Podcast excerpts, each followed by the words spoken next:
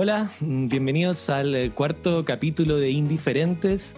Eh, mi nombre es Oliver Arriola y los invito a seguirnos desde ya en todas nuestras plataformas de Sónico Podcasting, en Instagram, YouTube y en cualquier plataforma de podcast que ustedes prefieran. Hoy tenemos unos invitados desde Buenos Aires y con una carrera de un poco más de seis años. Eh, cuentan con un disco, un EP y ya cinco singles. Son una banda de pop combinado con tintes de rock y también combinan sintetizadores en su música música. Hoy estamos con Fran y Maxi de Paraleya. ¿Cómo están, chicos? ¿Qué tal, Oliver? ¿Todo bien? Buenas, ¿cómo va? Muy bien, muy bien. ¿Y ustedes cómo están? ¿Cómo están allá la vida en cuarentena en Buenos Aires? Y acostumbrándonos, ¿no? Más o menos haciendo, bueno, ya, ya bastante adaptado después de tanto tiempo, acá sobre todo en cuarentena, así que de a poco uno le va encontrando la, la dinámica y las formas de adaptarse hasta que volvamos a, a, la normalidad o nueva normalidad que como dicen que va a ser. Eh, chicos, eh, esta es como la pregunta obligada para todas las bandas que entrevisto acá. Es, cómo está trabajando la banda en esta, claro, nueva normalidad, como tú lo decías. Y mucho por eh, a la distancia, por obviamente las plataformas Zoom, Meet, mucha videollamada también a veces por WhatsApp, a veces dependiendo de los que somos. Nosotros en la banda somos cinco y y bueno, y según el momento en que se pueda, somos cinco por WhatsApp un ratito, si hay alguna sesión abierta ahí de Pro Tools que tenga una idea dando vuelta, ya vamos a un Zoom, un Meet, donde compartimos pantalla y, y bueno, hacemos ahí unas cositas para que el audio sea un poquito más pro, entre comillas, y podamos tener un poquito más de detalle. Eh, y un poco revisando su historia, ustedes empezaron en el 2014, me decían antes de la entrevista, y se han consolidado por lo que he visto en el circuito independiente de, Argentina, de Buenos Aires. ¿Y cómo ha sido este camino largo que, me decían antes de la entrevista para formar lo que es ahora Paraleya? Y la verdad que fue, fue mucho aprendizaje. Eh, la banda de por sí fue rotando de, formaciones, eh, mm, pero bueno, fuimos aprendiendo y puliendo el sonido de la banda hasta encontrar eh, una identidad propia que, nos distinguiera. Eh, arrancamos con, el rock canción, me acuerdo en su momento, con mucha influencia Beatles, y, para el 2014, eh, que fue el año que lanzamos Espacios, nuestro único disco por el momento, metimos, bueno, nos pusimos en común cuáles eran las bandas que, nos gustaban y, agarramos mucha influencia de, lo que es el indie de Estados Unidos y, y también mucha identidad acá del rock nacional de argentino y, bueno, eh, de a poco fuimos puliendo eso hasta, hasta generar un, estilo propio que, la verdad que por suerte, eh, sobre todo en estos últimos meses de cuarentena, eh, se despegaron las escuchas y estamos muy contentos con, con ese reconocimiento. Cuando yo lo escucho, tienen un sonido muy pop, como muy de canción muy coreable eh, ¿Ustedes buscaron desde el principio ese sonido? ¿Tenían ese era el norte de la banda siempre?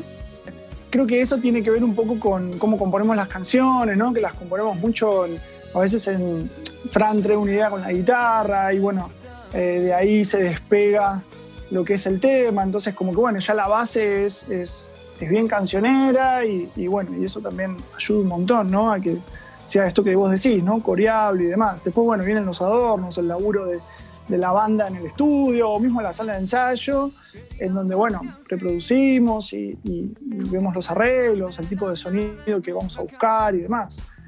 Claro, el, método de trabajo es prácticamente, digamos, siempre, eh, por más de que los chicos traigan una maqueta, es como que la línea de voz eh, eh, siempre la termino generando yo por una cuestión también de que soy el que escribe las letras. Entonces es como que me da una mayor flexibilidad como para, poder componerla. Y bueno, así que puede ser que haya algo de, personal, digamos, en buscar siempre como el estribillo ahí que, que tiene gancho, ¿no? pero sí, sí, sí. no es algo que que siempre decimos, che, tiene que estar el estribillo acá, pero, eh, pero bueno, siempre le buscamos la, vuelta para que, para que sea recordable. Viendo sus fotos antes de, entrevistarlos, tienen muchas fotos y mucho registro de, shows en vivos, o sea, en, vivo, perdón. Eh, hablé un poco de esas presentaciones, cómo, cómo eran las tocadas, cómo es la experiencia en vivo de Paraleya no sé, somos muy meticulosos en los efectos, en, nada, en los coros, bueno, qué pasa acá, qué pasa allá, cómo rearmamos las canciones para el vivo y de alguna manera eh, lo pensamos también para ver qué puede llegar a ser la gente en ese momento, ¿no? Eh, y bueno, también mismo la lista, bueno, cómo, cuál va a ser el orden de los temas, qué, qué ropa vamos a llevar, qué, cómo va a estar armado el escenario, cómo nos vamos a parar. Son como un montón de cosas que, que bueno, que fuimos aprendiendo durante los años de, de, de, shows. ¿Y algún show en especial que ustedes recuerden como quizás fue el más grande que, que tuvieron o, o, el más especial? Creo que en el 2018 cuando presentamos nuestro single Estrellados estuvo, estuvo muy bueno y, y, bueno, sobre todo por la repercusión que tuvo en la gente, que, eh, que le gustaron mucho el tema de las visuales y cómo se había parado la banda.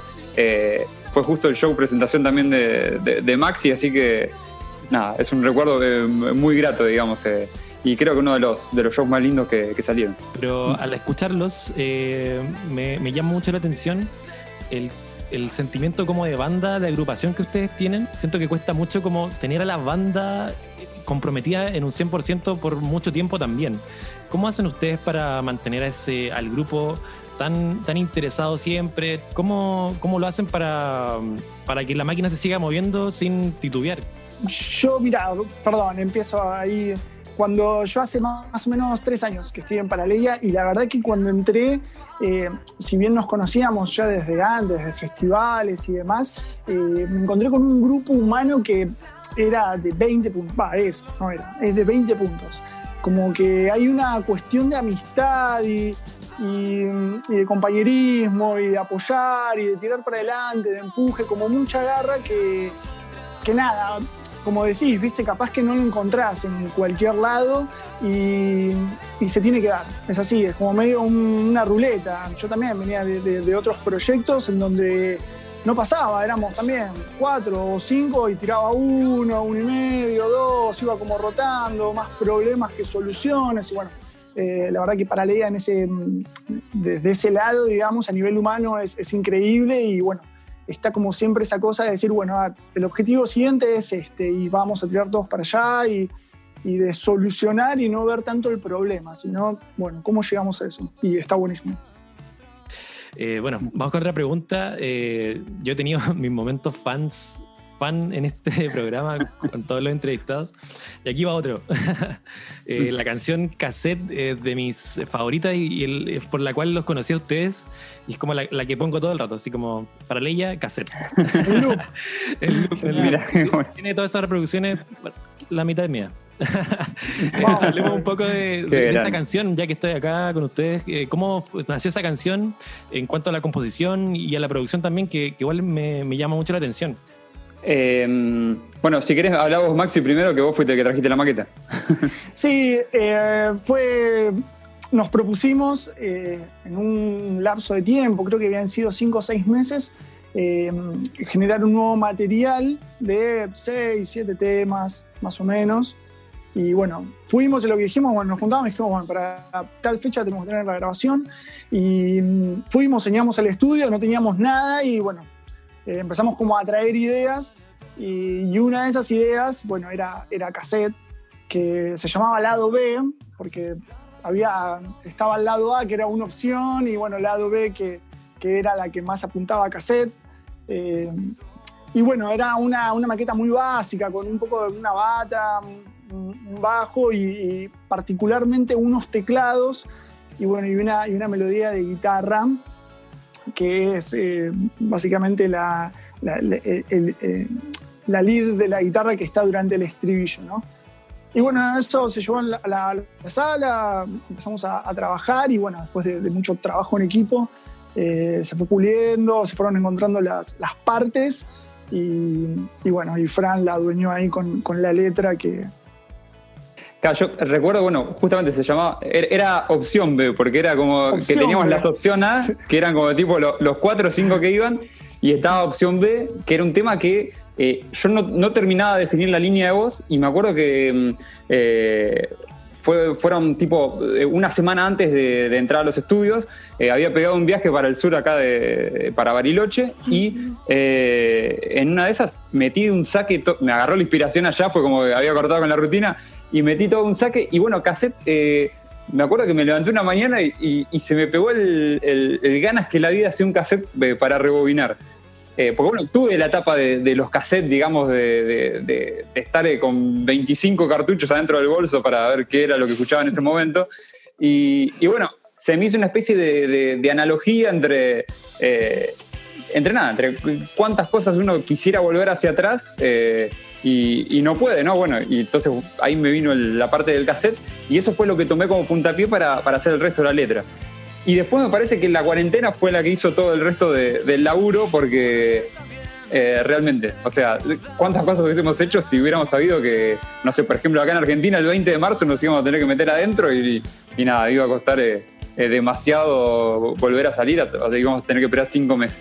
Así que bueno, me parece que, hubo mucho ahí de, esa melancolía que, que, laburó el resto y, hizo que, que Cassette tomara repercusión siento que al escuchar Paraleia eh, son muy guitarreros para hacer las canciones también. Tienen quizá esa escuela de la guitarra, al menos en sus primeras producciones, porque eh, creo que en la última, Prime Time, hay, hay más sintetizadores que guitarra, siento yo. Pero eh, la base de ustedes es más rockera. Eh, mira, yo creo que en el 2014 cuando lanzamos Espacios eh, es un disco rockero, o sea, como que quizá había dos o tres canciones que como que las podíamos pasar a la acústica, pero habíamos metido mucho la onda de, los sintes y la verdad que una de las bandas que habíamos tomado como influencia eran, eran los Strokes y, hay mucho juego de violas que, le hace homenaje, creo. No sé, a los, temas le íbamos poniendo como los nombres eran, no sé, este se llama Killers, este se llama Strokes, este se llama Stroke 2, este se llama... Era como que íbamos tomando mucha influencia del rock de, afuera. Un poco yéndonos para atrás en esa influencia que ustedes tienen de, la música o de los instrumentos, ¿en qué se enfocan, sobre todo tú, para hacer las letras? Que me, comentaste la letra de, de, cassette en este caso, pero, pero ¿cuáles las temáticas que, recurrentemente eh, abordan las canciones de Paraleia? Eh, a ver, yo siempre trato como de, como de, me gusta siempre como innovar con la temática para no estar también eh, en nada. A veces digo, bueno, no quiero repetir palabras o lo que sea, como para buscar que, no una canción no haga recordar a otra anterior. Pero siempre creo que generalmente son, son situaciones personales o ponerme en la piel de un personaje ajeno y, y bueno, qué sé yo, pues si no estaría eh, eh, me estaría separando cada dos por tres, pues más o menos por la letra, pero no, no, no, no, es, la, no es la idea. Siempre la verdad es que eh, espero el momento justo, espero el momento de la inspiración. me acuerdo que con estos últimos seis temas que grabamos el año pasado, tuve que esperar hasta último momento para, para, componerlo. Los chicos me apretaban, me apuraban, me decían, no puede ser que estamos de una semana y todavía no están las letras. Pero, pero la verdad es que es cuando te ataca la inspiración, eh, cuando le encontrás el punto y, a veces la verdad que uno está saturado, eh, eh, cuesta también encontrar, el momento a medida que pasan los años y, bueno, nada, es como que cuando surge, surge y, la verdad es que siempre creo que algo de autorreferencial siempre hay en las letras. Y, um, ¿y qué pretenden sacar ahora? ¿Más singles o otro EP o están trabajando en un disco más grande? ¿Cómo va el proceso de, creación de lo nuevo? Eh, iba a venir eh, un, disco, seis, siete temas, que bueno, ya estaban grabados, editados, mezclados, masterizados, estaba como todo. Y, bueno, tuvimos que recalcular un poquito y, sacar de singles como para ver un poco qué, iba a pasar, ¿no? Con todo esto del no show. Eh, no, creímos que la mejor manera de, llevar adelante por ahora el proyecto era eh, moviendo las redes, eh, apuntalando un poquito lo que es Spotify, tratando de, nada, de conectar con nueva gente, eh, que bueno, que es lo que por suerte está sucediendo. No, imagínate que nosotros teníamos prácticamente ya empezado a, diagramar todo lo que iba a ser la gira para este año. teníamos ese show en Niceto que se suspendió justo el día que arrancó la cuarentena acá. Eh, con lo cual fue primero un bajón, pero bueno, después le encontramos la, oportunidad, digamos, de, poder ir lanzando en formato singles eh, el disco y, creo que eso también eh, ayudó a, ampliar tanto el público como también a, profundizar más sobre los temas. y bueno, lo que, como dijo Maxi, la que nos propusimos es, bueno, compongamos todo lo que se pueda para de acá hasta el año que viene, como para tratar del año que viene eh, eh, grabar algunos temas más y, poder lanzar eh, finalmente el, segundo disco de la banda. me, gustaría saber un poco su visión eh, con respecto a la grabación. A lo que voy es que toda la, mayoría de las bandas por las que yo, las que yo he entrevistado eh, son muy de casa, son muy de home studio. Y, de ahí parte quizás la, composición de los temas o la grabación de las canciones y, se, se, consolida ahí también pero veo que ustedes son eh, optan quizás por la otra opción que es de eh, grabar en estudios más grandes. Eh, ¿qué, visión les merece a ustedes esa, esa manera de grabar? ¿Prefieren el home studio por la comodidad o siempre apuntan a lo más grande, que es grabar en un estudio obviamente más grande, pero quizás más costoso? ¿Cómo, ¿Qué prefieren o cómo ven esa, esa manera de, grabar?